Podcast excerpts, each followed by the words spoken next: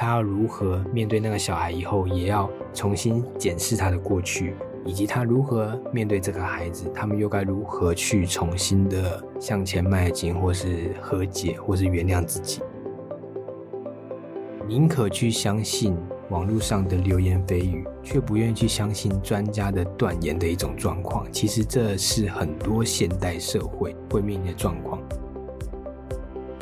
眼睛绝对是一个最重要的一个感受，它是最不能牺牲，也是最关键的一个体会。那如果有一天我们不能再看任何东西的时候，你会如何想象没有视觉的那种恐惧跟无奈呢？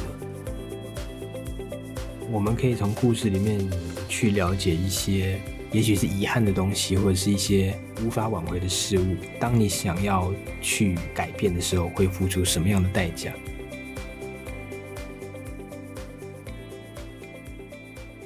各位听众，大家好，欢迎收听远见 Air，我是今天的代班主持人，远见数位内容 PM 翁香维。今天邀请到的来宾依然是我们远见资深撰述鲁浩平，浩平好。Hello，大家好，我是浩平。好。祝各位呃这个新年快乐哦！如果你们还没有听过上集节目的呢，可以先收听上集哦。上集我们是聊这个过年串流平台上推荐的影集哦，我们两个真的是聊聊到欲罢不能哦。然后所以今天我们要再聊的是串流平台上的电影。那我们同样也是哦，先由浩平推荐他这个近两年可以在串流平台上面找到的五部，他觉得。呃，一定要推荐给观众的电影，然后我最后呢会再补充一部推荐给各位听众。那首先，呃，如果说到去年最红的电影，就一定要提到这个《捍卫战士》了。浩平，你自己觉得怎么样？你很喜欢这部片？对，《捍卫战士》，我们可以从它上映的时间来看，就知道它有多厉害了。它从二零二二年的五月，嗯，上映到现在。都还没有下片，现在是这个一月，二零二三年一月，对，已经整整七个月的时间，它都没有下片。会有这样的成绩，就代表它依然有很多的观众会去电影院去看它，嗯，导致说片商不会轻易的让这部片子下片，因为它还是要一些留一些档期，嗯，让这部片可以让它继续的票房延烧下去。就连在目前很多强敌环伺，像现在很多贺岁片。嗯，以及像《阿凡达》这个大片夹击的状况下，它依然还是没有下片哦，你就知道它多厉害了。嗯，它在去年台湾的票房已经是七亿多的票房，哇哦，对，是去年台湾票房最高的一部电影。嗯，对，那它很厉害的地方就是这部电影当然是阿汤哥一个人生经典代表作，不论是整个历史的架构，整个宏观的一个结局。都是很值得观众去看的。相信就是很多很多的人以前可能曾经有看过《捍卫战士一》，嗯，对。那因为其实一直以来就是好莱坞电影都有很多的续集的出现，嗯，但常常都会有一些，比方说烂尾或是搞砸了一个经典品牌或经典传奇的一个一个问题，嗯。但是《捍卫战士》完完全全没有这样的一个评价在，反而是用一种非常非常好的口碑。跟非常完美的评价去延续他的故事，对，就是当年看过第一集的人，也许现在都已经是为人父、为人母了，嗯，对，那也一定有一定的社会地位或是历练了。那再回头来看这部作品，就很满满的情怀，就陷入的那个回忆里面，是。对。这是第一点，就很值得观众去看的。嗯，嗯，对，就是时代的情怀，嗯，对，以及一些历史的传承概念下去，没错。那另外，它还有一个非常精彩的地方，就是在大荧幕里面，你只要看《捍卫战士》，就会有一种仿佛你是在开飞机的错觉。嗯，对。虽然我们现在推荐的是串流平台上面可以看到的，对，但是它如果在电影院去看的话，你会有不一样的感受存在。是对，就。好比说，我们真正在驾驶一台战机，嗯，那跟着战机去盘旋、俯冲，然后到处去战争，嗯，那种冲击跟强烈的视觉震撼是非常巨大的。然后它还有满满的情感、满满的感动，就很赚人热泪。嗯，我我真的蛮喜欢这部电影。比较情感的这部分，可以帮我们讲一下吗？因为呃，我觉得有一些观众可能如果对这种他的这个飞机啊，或者是过去没有看过《捍卫战士一》的这个观众，可能对他的这个剧情的部分好像会比较好奇一些。嗯，嗯，它是一部没看过第一集的人也可以轻松享受的一个作品。嗯，对。但是假设你是有看过第一集的观众，会更有共鸣。嗯，对。比方说，在第一集里面，阿汤哥只是一个小小的飞官。那他在第一集里面，因为一个意外害死了他的同袍。嗯，那他自此以后，其实内心就有一个很大的包袱，就是他没办法走出这个阴霾。他一直觉得自己害了同袍，觉得自己害了队友。嗯，然后他以依然走不出这个人生的阴霾在。那过了三十六年，他还在这边当飞官，只是他现在被聘请回来要当。教授要重新教一群年轻的飞行员，那这群飞行员里面有一位就是他当年害死同袍的小孩，嗯，就是他害死那位同袍的小孩也重新当了飞官了。他要如何面对那个小孩以后，也要重新检视他的过去，以及他如何面对这个孩子，他们又该如何去重新的向前迈进，或是和解，或是原谅自己。嗯，对这个。这个课题，也许我们人生未必会遇到，但是可以看到阿汤哥的诠释里面，我们就会觉得哇，真的非常的动人。嗯，就是那种纠结，那种永远无法原谅自己的无奈。嗯，然后他们该如何去重新面对未来？嗯，对，这个是很深刻的一点。嗯，那演员们甚至为了拍很多场的空战的戏，他们真正就是坐在战斗机里面拍摄的，完全不加任何特效。彻底的，就是坐在战机里面去训练、去飞行，嗯，然后他们那个训练的过程是非常非常高压又残酷的，嗯，对，很多演员都是都是这样挺过来的。嗯，那阿汤哥本人就是一直以来都不用替身出名的，所以他这次依然完全不用替身，他自己坐上战斗机，自己去开飞机，然后拍了很多很多充满那种我们俗称的 G 力的，就是那种。重力的一个体验哦，对，甚至可以在电影里面都感受到这样子的画面，嗯，对，那很让人过瘾。嗯，它有别于过去的这种很多的这种电影都是用特效去处理，或者是替身去处理。对，所以刚刚说他是阿汤哥亲自上阵去开飞机，那呈现给观众的就更能够身临其境哦，很像你真的在这个驾驶舱里面的这样的感觉。对，那刚刚听这个故事。也是非常的纠结，会有一些人性的拉扯在，嗯、所以不是单纯的这种看动作特效的这种场面而已。对，其实基本上光是看阿汤哥的名号跟这个口碑跟他的回响，嗯，就一定要看。对，其实就就不用什么理由，这就是大家都必须看的一个电影。嗯，没有什么理由，就是推就对了。对，没错。对，所以哎，这部片的话，《捍卫战士》，他老实说，我们录音的当下，我们今天录音是一月三号嘛，他还在。他在电影院播，哎，真的是非常的久，上映非常的久。但是如果你们想要在过年的时候在家里面看的话，现在好像是在 Catch Play 上面是可以看得到的。对，没错。对，所以呃，如果想要跟亲朋好友在过年享受一下这个开飞机的乐趣的话，就一定要看一下这部电影。接下来的话是呃，也是一个蛮有话题的电影哦，它里面有非常多的这个大明星聚集。叫做千万别抬头，在 Netflix 上面也可以看得到。浩平为什么会推荐这部电影呢？这部光是卡司就非常非常的惊人，嗯、包含里奥纳多，嗯，还有凯特·布兰奇，对，珍妮佛·劳伦斯，还有提摩西·夏勒梅，甚至还有梅丽史翠普，嗯、这种各种我们随便其他电影里面都是大咖男女主角的阵容。对，他很厉害的地方就是他非常的嘲讽时事，就是一种。你宁可去相信网络上的流言蜚语，却不愿意去相信专家的断言的一种状况。其实这是很多现代社会会面临的状况。它剧情的描述其实就是在于有一个科学家警告大家，某一段时间以后，有一颗彗星会直接撞击地球，撞击地球的威力可能会直接把地球毁灭。嗯，对。那他经过了各种的验算跟各种的测试。都断定这是确确实实会发生的，然后他就决定要警告地球所有人说要小心这件事情。可是明明这是事实，却没有人愿意相信。大家宁可把这个当做笑话看，或是把科学家的论述当作是一些根本不会实验或者根本不会成真的事情。嗯，对。那只是当这件事情真的变成一定就要发生的，已经迫在眉睫的时候，当初那些不相信的人又会怎么样？嗯，对，我觉得这是一个很值得我们去深思的地方。哎，嗯嗯，很多人真的，我们生活在社会上，我们宁可去相信网络上的一点点谣言，嗯，却从来不愿意听专家真正的建言。嗯，甚至会莫名其妙的去跟风，或者是去相信一些明明无中生有的事情。嗯嗯，去不愿意去听明明是有科学论证，或是有数据佐证，或是经过再三验算而证明的结果。嗯，对，这跟我们现代人的社会风气非常的相似。嗯，对，他的像片名叫“千万别抬头”，就是告诉大家千万不要抬头去看，不会有彗星撞过来的。只要大家好好的生活就好，嗯，对。但其实事情上根本就不是这个样子，嗯，对对。像是呃，我们常常就很多这个很多人呐、啊，会在网络上搜寻一些偏方，好了。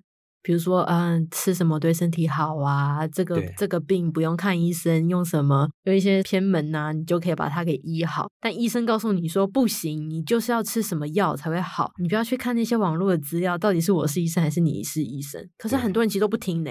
都会跟医生说，可是我看网络上说什么什么什么，嗯，但其实就有点就是反映这部片是很像的这个、嗯、这个场景哦，就是明明专家就告诉你什么了，你就那边一直死不听，对，然后硬要想说网络上说的才是真的，对，因为我觉得千万别抬头，它有一个很厉害的地方，就是它看似讲的是严肃的议题，但是他用喜剧跟黑色幽默的呈现去叙述这一整段过程发生的事情，嗯，对。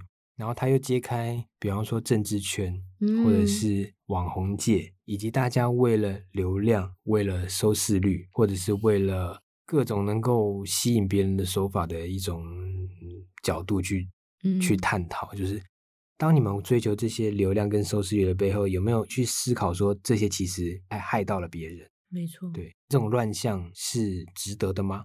是正确的吗？嗯，然后我我认为观众在看完以后都会觉得哇，这个故事也太荒谬，可是却其实又很写实。对，确实又真的根本就在我们生活中发生。对啊，嗯，对，就真的大难临头的时候，你要你要相信什么？你还是要一窝蜂的跟随那些舆论嘛？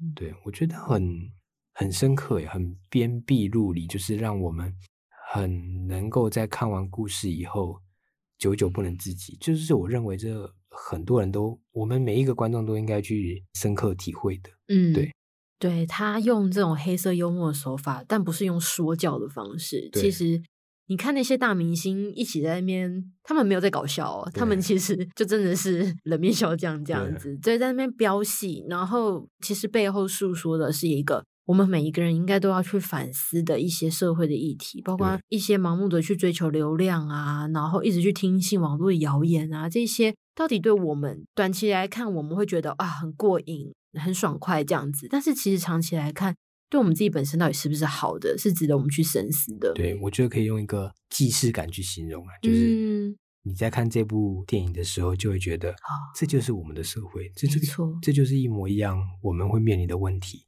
嗯，我相信导演很希望大家能够看完这部作品，去重新反思这整个社会目前的现象跟风气。嗯，没错，嗯，非常发人深省。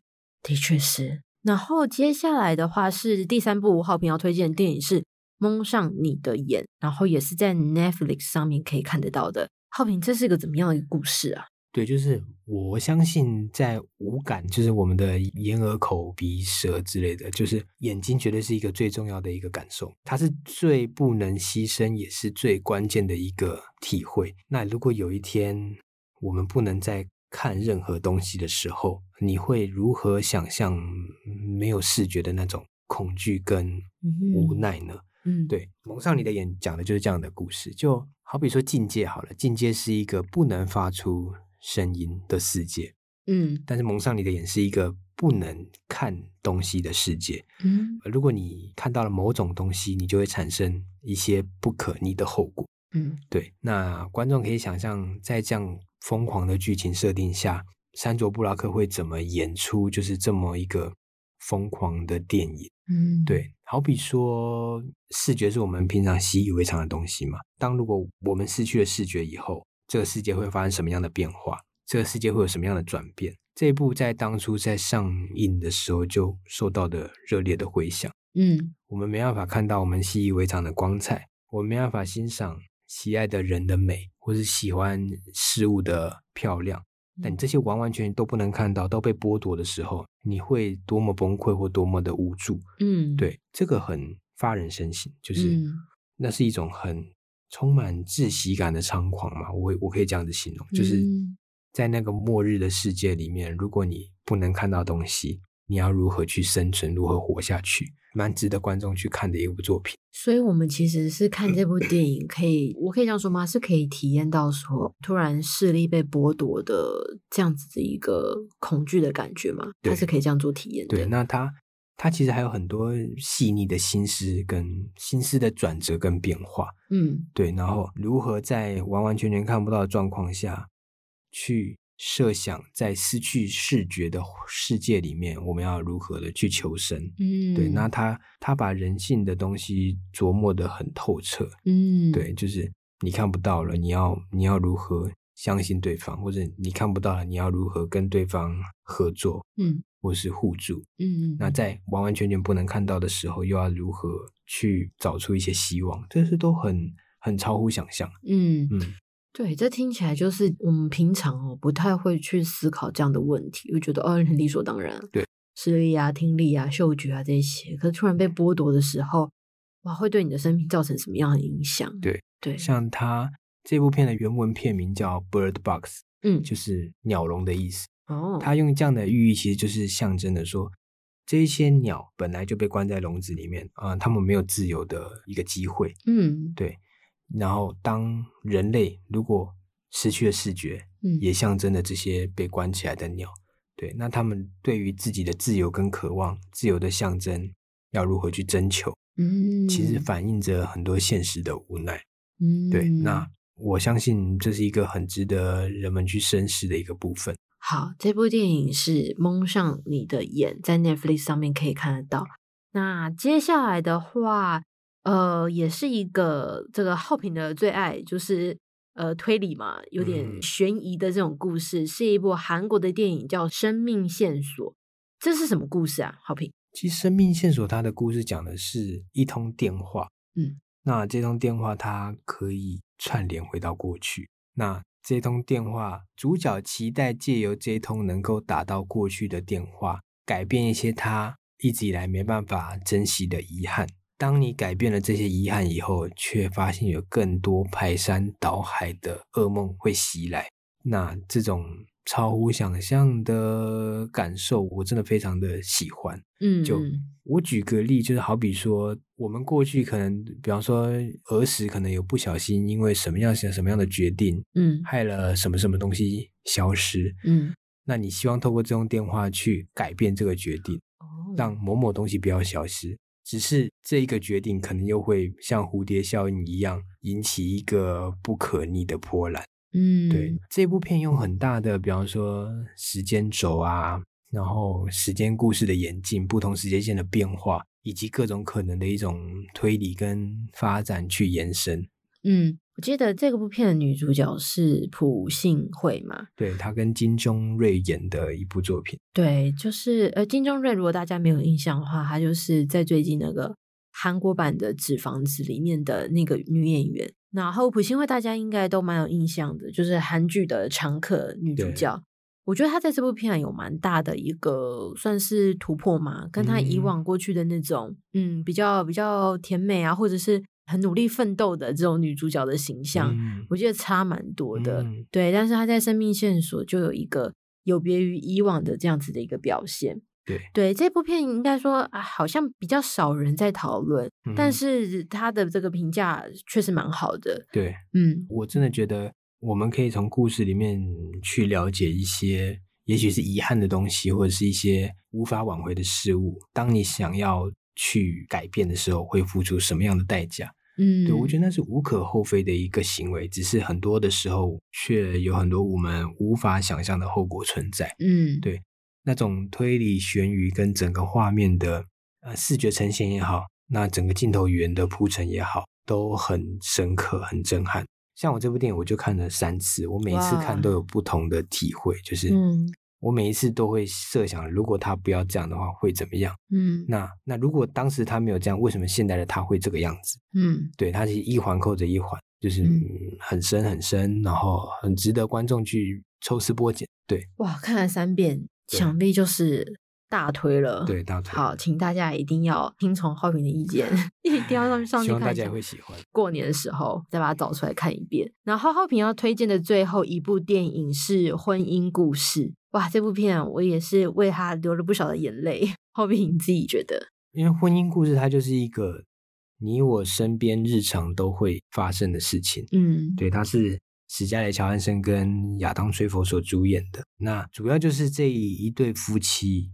然后他们要打离婚官司，嗯，那他们都有各自聘请各自的律师，然后他们在离婚的这段过程里面就有互揭对方的疮疤，比方说我会说你的缺点，你会说我的缺点，然后彼此在数落对方的不是，就是只为了在离婚的时候能够得到最好的监护权或者最大的利益。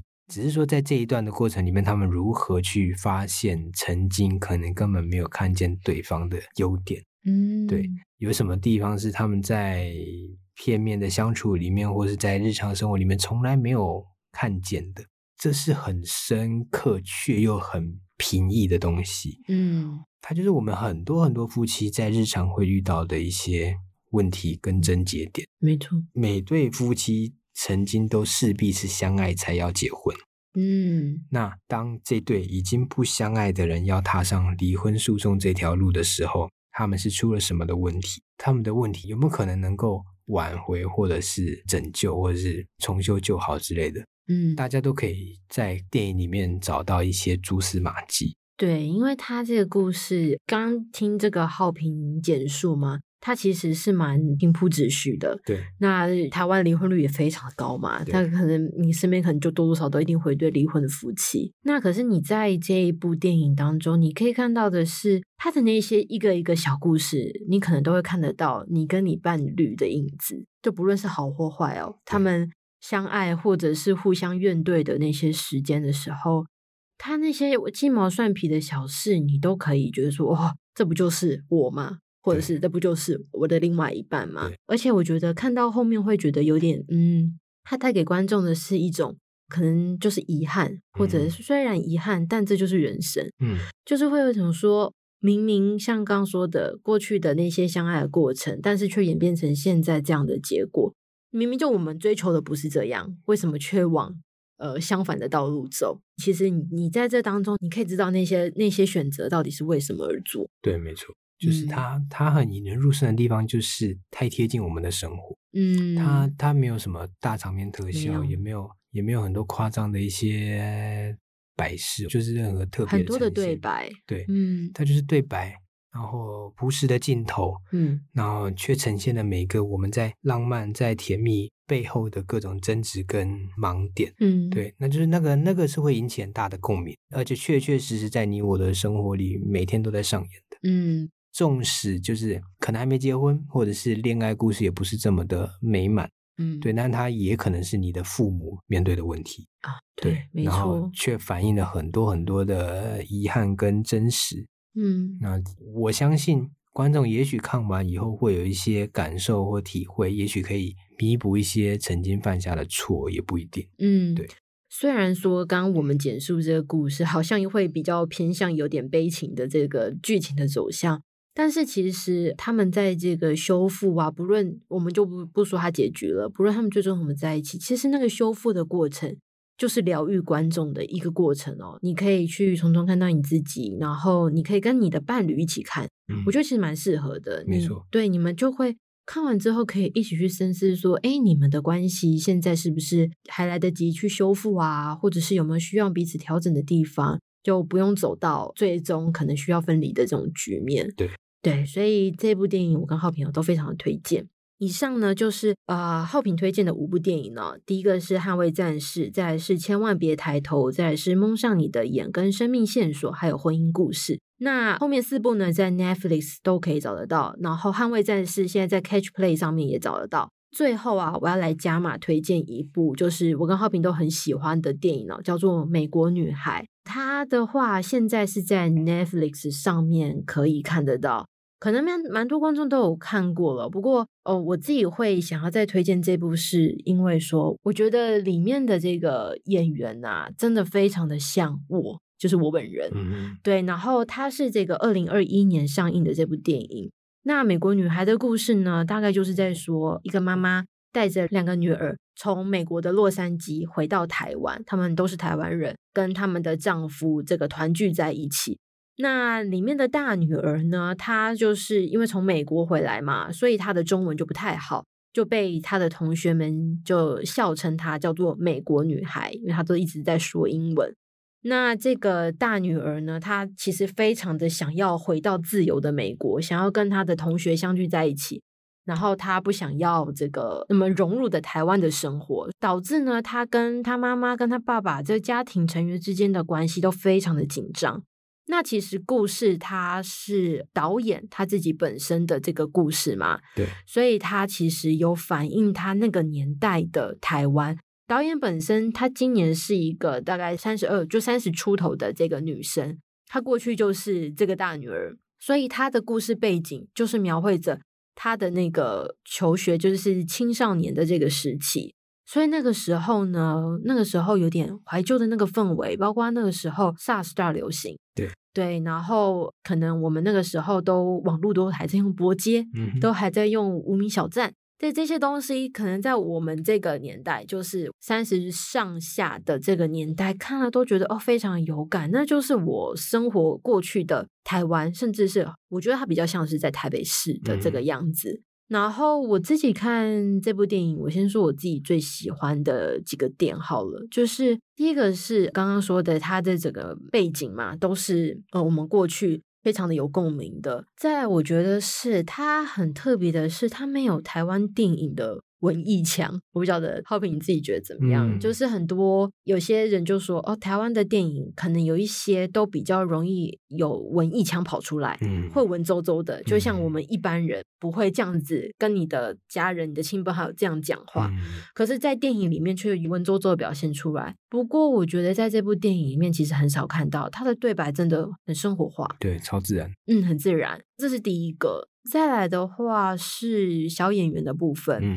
就是大女儿跟小女儿，他们都是第一次演戏嘛。对对，然后我觉得表现的真的是非常的好。浩平好像也有去采访过大女儿的嘛，你可以说一下。其实方玉婷那个时候，嗯、我看到她的时候，觉得她真的是让人惊艳，就是她、嗯、她整个特质跟整个气场都很出众。是我相信观众在看到她的演出以后，也会对这个初次演戏的小女孩。非常非常的喜欢，无法想象说拍摄的时候才十三十四岁的女生，居然可以这么的深刻，是那个的演技是非常非常到位，嗯，对我觉得很厉害。那这部片也在当初也是金马奖也得了最佳新导演、最佳新演员跟最佳摄影，嗯、对，其实是一个很棒、很棒、很棒又很亮眼的作品。嗯，对，这个是演员的部分。然后另外一个我最喜欢这部电影的部分，就是它的剧情。它的剧情刚刚描述过了嘛？那我过去没有那种出国留洋的这种经验，但是我不晓得为什么，我就觉得那个女孩是我。嗯、我觉得可能是因为她处理这个家庭冲突的方式，怎么说呢？我们在因为这个女孩她是国中生嘛，嗯，然后我们国高中的时候或多或少都会有一些叛逆，都会觉得说啊，看家人不顺眼，或者是家人管我这么多，你要我几点去睡觉啊、写功课啊，或者是管我的交友之类的，嗯，你可能跟你的家人之间都会有一些冲突摩擦，不论是大或小。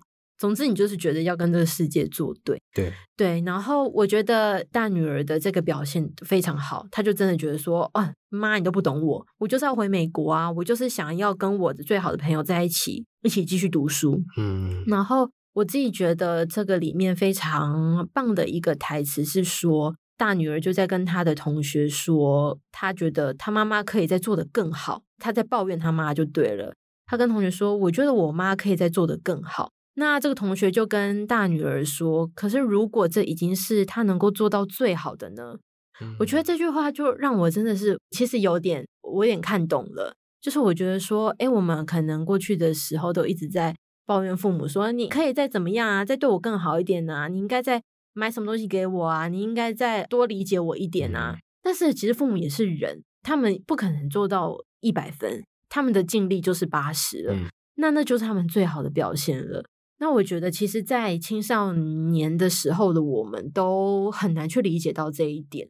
但我觉得看这部电影，我终于懂说，其实父母都已经尽力了，即便他们没有一百分，那这是他们最好的表现。对，嗯，我自己也很喜欢这部分。对，我也很喜欢这一点。你有自己最喜欢哪一段剧情？我觉得它整个怀旧的氛围也是很很引人入胜的一点，就是回到了两千年左右的台湾。我觉得导演处理的手法也很细致、很动人。他把每一个小小的台词、小小的对话，嗯、甚至在结尾的那一个安排，嗯，我就不要破梗。但他、嗯、他是光是那个结尾的那一个镜头停在那里，就很优美，就像一首诗一样。我觉得这是很棒的一个地方。嗯，这部片其实要人家来挑，我还真的挑不出什么缺点。嗯，嗯，是很棒的一个一个电影。对，我自己也觉得，他是近年来我自己看过，我觉得是最棒的台湾的电影。对对，包括像你刚刚说两千年台湾嘛，那个发禁，呃、嗯，女主角有法镜，然后被老师体罚，现在不可能体罚啦，现在体罚老师会不会会被搞？那个年代的那些东西哦，我觉得都停留在我们的记忆里面。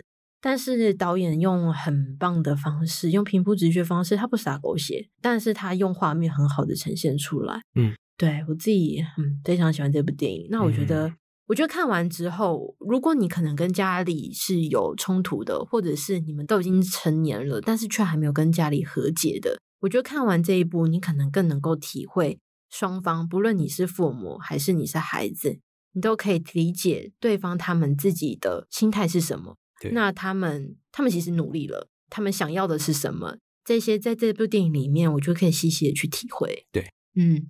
好，那这部电影呢，在 Netflix 上可以看得到。那上集啊，我们聊的是串流平台上面可以看到的影集，这一集聊的是在串流平台上面可以看到的电影。那如果你想要了解更多细节，欢迎参考资讯栏的连接，也请大家每周锁定远见 Air，帮我们刷五星评价，让更多人知道我们在这里陪你轻松聊财经、产业、国际大小事。下次再见，拜拜！谢谢大家。